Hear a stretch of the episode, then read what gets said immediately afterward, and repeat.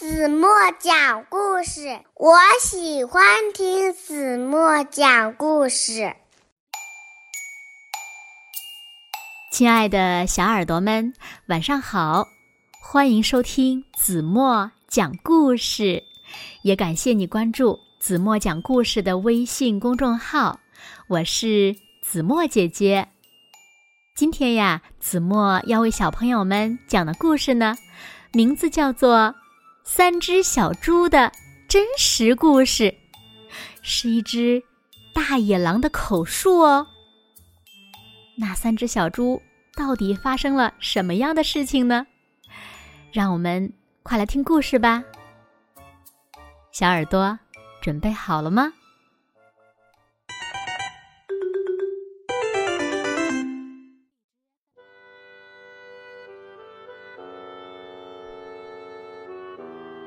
每个人都知道三只小猪的故事，至少他们认为自己知道。但是，我要告诉你一个小秘密：没有人知道这个故事的真相，因为没有人听过我的说法。我是一只狼，叫亚历山大，你可以叫我阿力。哦，我不知道。坏蛋大野狼的故事是怎么开始的？但是那都是错的。也许是因为和我们吃的东西有关吧。狼喜欢吃小兔子、小羊和小猪这一类可爱的动物。可这不是我的错呀，我们天生就是这样的呀。呃，起司汉堡也很可爱。你喜欢吃汉堡，那么大家也可以说。你是大坏蛋喽！就像我说的，这个坏蛋大野狼的故事是错的。其实，故事是一个喷嚏和一杯糖引起的。这是一个真实的故事哦。很久很久以前，当我为亲爱的老奶奶做生日蛋糕的时候。我得了重感冒，我不停的打喷嚏。嗯，不巧的是，我的糖用完了。于是我出门去向邻居借一杯糖。这个邻居呢，是一只猪，而且不是很聪明的猪。他用稻草盖了一幢房子。啊，你相信吗？我的意思是，哪一个脑筋正常的家伙会用稻草盖房子呢？我才敲了一下，那扇稻草做的门马上就掉下来了，散了一地。我可不想这样走进去，所以我在门口喊着：“小猪，小猪，你在家吗？”没有任何回答。我正想走回家，为奶奶做一个不加糖的生日蛋糕。这个时候，啊我的鼻子开始发痒了，我觉得有个喷嚏要冲出来了。我张大鼻孔和嘴巴，嗯啊嗯啊啊啊啊！去！我打了一个好大的喷嚏。哼，你知道发生什么事儿了吗？那幢房子，那幢草房子，居然全倒了，草堆的正中央。躺着一只小猪，它死了。原来，它一直待在房子里嘛。嗯，对于狼来说呢，如果放弃草堆里呃这块上好的猪肉，那是很丢脸的事。呃，所以呢，我就把它吃掉了。嗯，就当做那是一个好大的起司汉堡好了。我觉得舒服多了，但是我还是缺一杯糖呀，所以我走到了另外一个邻居家。这个邻居呢是第一只小猪的弟弟，他呀比较聪明一点，但是呢也没聪明多少，因为他用树枝盖房子。我按了一下门铃，没有回答，我喊着。猪先生，猪先生，你在家吗？他大吼：“走开了，你这只狼，你不能进来，我正在刮胡子。嗯，当我觉得又一个喷嚏要冲出来了，我紧紧的抓着门把，我的鼻子很痒，哼啊哼啊，我试着把嘴巴捂起来，呃，但是，哦哦哦，我又打了一个好大的喷嚏。嗯，你一定不相信。这家伙的房子跟他哥哥的一样，全倒了。当灰尘散开后，我看到这只猪也死了。哦，我的天哪！如果食物丢在外面，它很快就会腐烂的。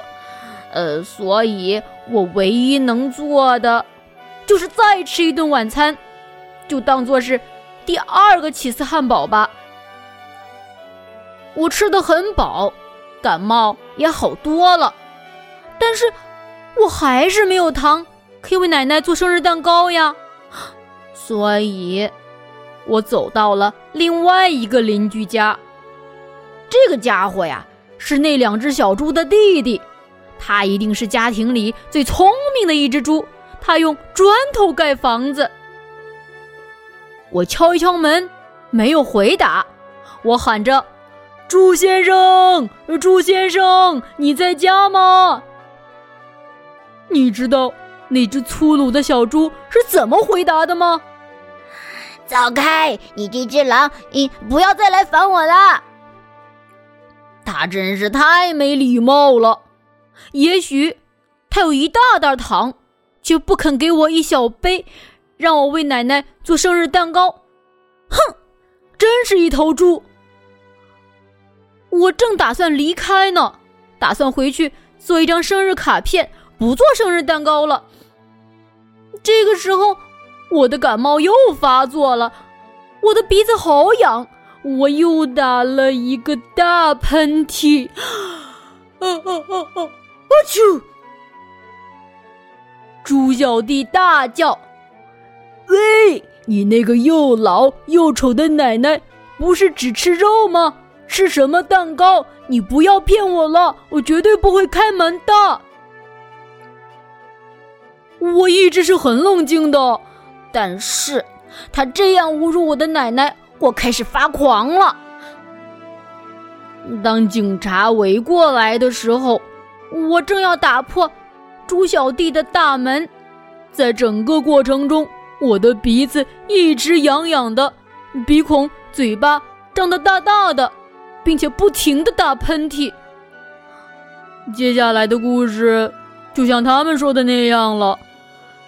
记者们知道我把两只小猪当做晚餐吃掉了，他们都认为一个生病的家伙要去借一杯糖，这种事听起来一点儿都不刺激，所以他们就把故事夸大了、扭曲了。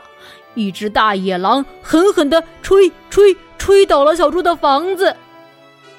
从此以后，他们就认定了我是坏蛋大野狼。嗯哦，真实的故事就是这样，我被冤枉了。对了，也许你可以借我一杯糖哦。好了，亲爱的小耳朵们，今天的故事呀，子墨就为大家讲到这里了。那小朋友们，你们觉得？大野狼有没有被冤枉呢？快快留言告诉子墨姐姐吧。好了，那今天就到这里吧。明天晚上八点半，子墨依然会在这里用一个好听的故事等你回来哦。你一定会回来的，对吗？如果小朋友们喜欢听子墨讲的故事，不要忘了在文末点赞、点再看，给子墨加油和鼓励哦。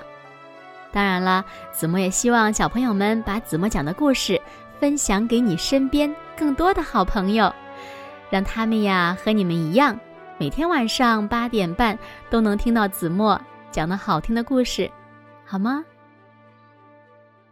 现在睡觉时间到了，小朋友们有没有刷牙、洗脸、洗脚丫子？